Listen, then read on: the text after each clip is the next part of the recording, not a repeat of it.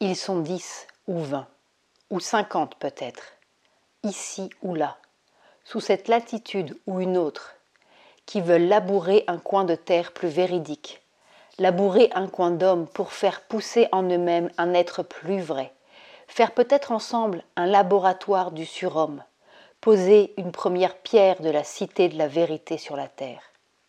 Ils ne savent pas, ils ne savent rien, sinon qu'ils ont besoin d'autre chose et qu'il existe une loi d'harmonie, un merveilleux quelque chose du futur qui demande à s'incarner.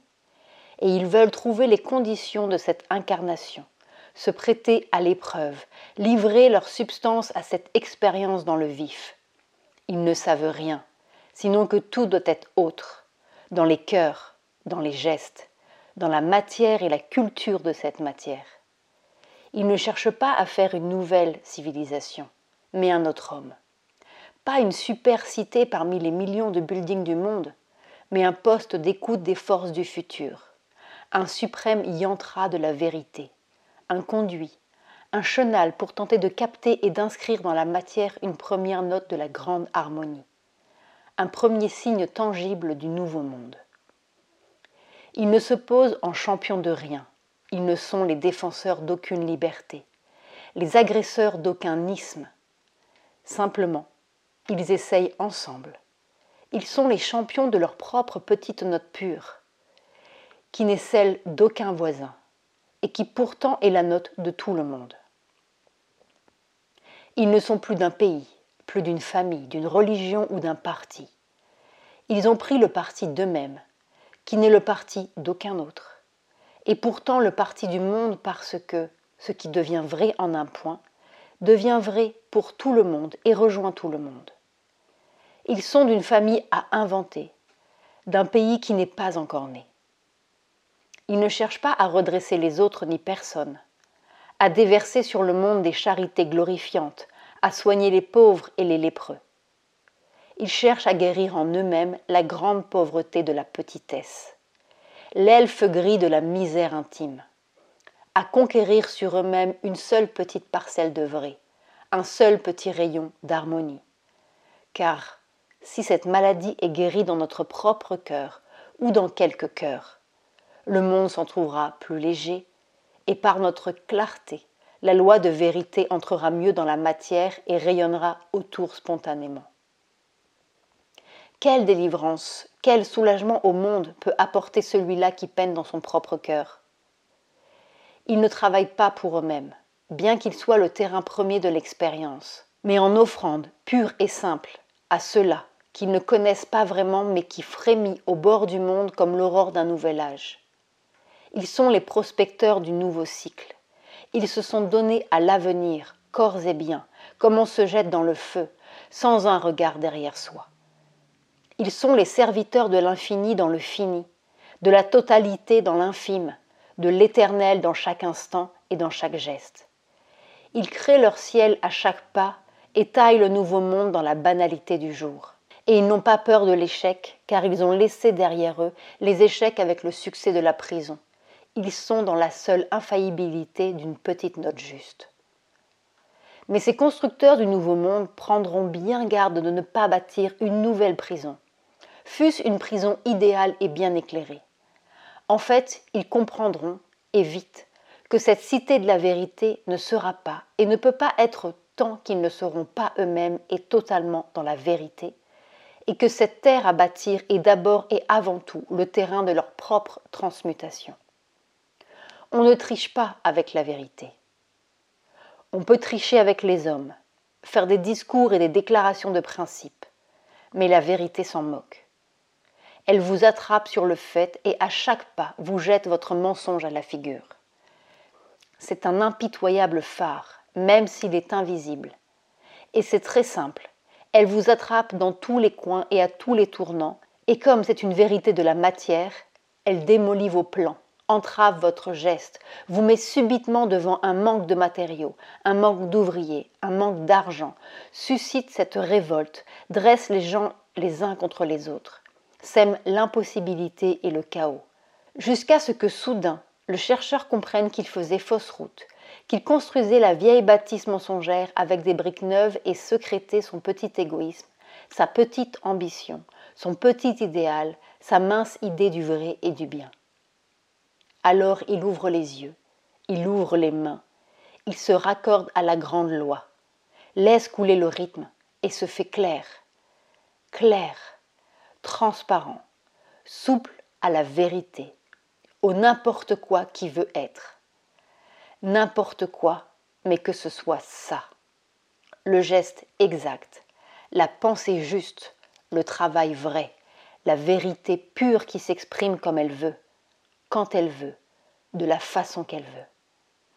Une seconde, il s'abandonne.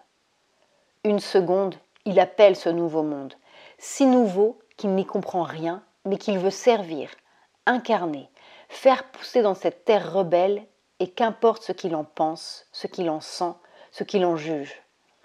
Oh, qu'importe, mais que ce soit la vraie chose, la seule chose voulue et inévitable. Et tout bascule dans la lumière, en une seconde. Tout devient possible instantanément. Les matériaux arrivent, les ouvriers, l'argent, le mur s'écroule, et cette petite bâtisse égoïste qu'il était en train d'édifier se change en une possibilité dynamique qu'il n'avait même pas soupçonnée. Cent fois, mille fois, il fait l'expérience à tous les niveaux, personnel, collectif, dans ce battant de fenêtres qu'il ajuste pour sa chambre ou dans le million subi qui tombe du ciel pour construire un stade olympique. Il n'y a pas, jamais de problème matériel. Il y a seulement des problèmes intérieurs. Et si la vérité n'y est pas, même les millions pourriront sur place. C'est une fabuleuse expérience de toutes les minutes, une mise à l'épreuve de la vérité, et plus merveilleusement encore, une mise à l'épreuve du pouvoir de la vérité. Il apprend pas à pas à découvrir l'efficacité de la vérité, la suprême efficacité d'une petite seconde claire. Il entre dans un monde de petites merveilles continues. Il apprend à avoir confiance en la vérité, comme si tous ses coups, ses ratages, ses querelles, cette confusion le conduisaient savamment, patiemment, mais impitoyablement à prendre l'attitude juste, découvrir le vrai ressort, le vrai regard, le cri de vérité qui renverse les murs et fait éclater tous les possibles dans l'impossible chaos. C'est une transmutation accélérée et comme multipliée par les résistances de chacun autant que par ses bonnes volontés. Comme si, en vérité, et les résistances et les bonnes volontés, le bien autant que le mal, devaient se changer en autre chose, une autre volonté, une volonté vision de vérité qui à chaque instant décide du geste et du fait. C'est la seule loi de la cité de l'avenir, son seul gouvernement, une vision claire qui s'accorde à l'harmonie totale et qui traduit spontanément en acte la vérité perçue.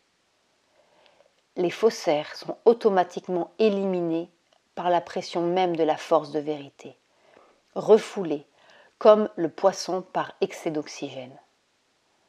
Et si un jour, ces dix ou ces cinquante ou ces cent-là pouvaient bâtir une seule petite pyramide de vérité dont chaque pierre aurait été posée avec la note juste, la vibration juste, l'amour simple, le regard clair et l'appel du futur, en vérité, la cité entière serait bâtie parce qu'ils auraient bâti en eux-mêmes l'être du futur.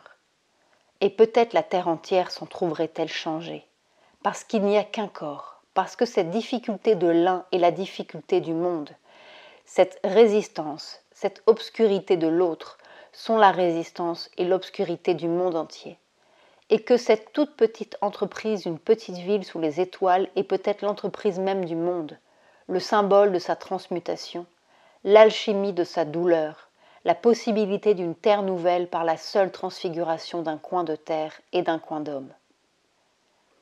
Il est donc probable pendant longtemps, cette cité en construction sera un lieu où les possibilités négatives seront comme exacerbées autant que les possibilités positives, sous l'impitoyable pression du phare de vérité. Et le mensonge a l'art de s'accrocher à d'infimes détails, la résistance de s'agglutiner à des banalités insignifiantes qui deviennent le signe même du refus. Le mensonge sait faire de grands sacrifices, il sait se discipliner, idéaliser, entasser des mérites et des bons points, mais il se trahit dans le minuscule. C'est son dernier repère. C'est dans la matière vraiment que la partie se joue. Cette cité de l'avenir est vraiment un champ de bataille. C'est une difficile aventure. Ce qui se décide là-bas avec des mitrailleuses, des guérillas ou des hauts faits se décide ici avec de sordides détails et une invisible guérilla du mensonge. Mais une seule victoire sur un petit égoïsme humain est plus lourde de conséquences pour la Terre que le remaniement de toutes les frontières de l'Asie, car cette frontière-là et cet égoïsme-là sont le barbelé originel qui divise le monde.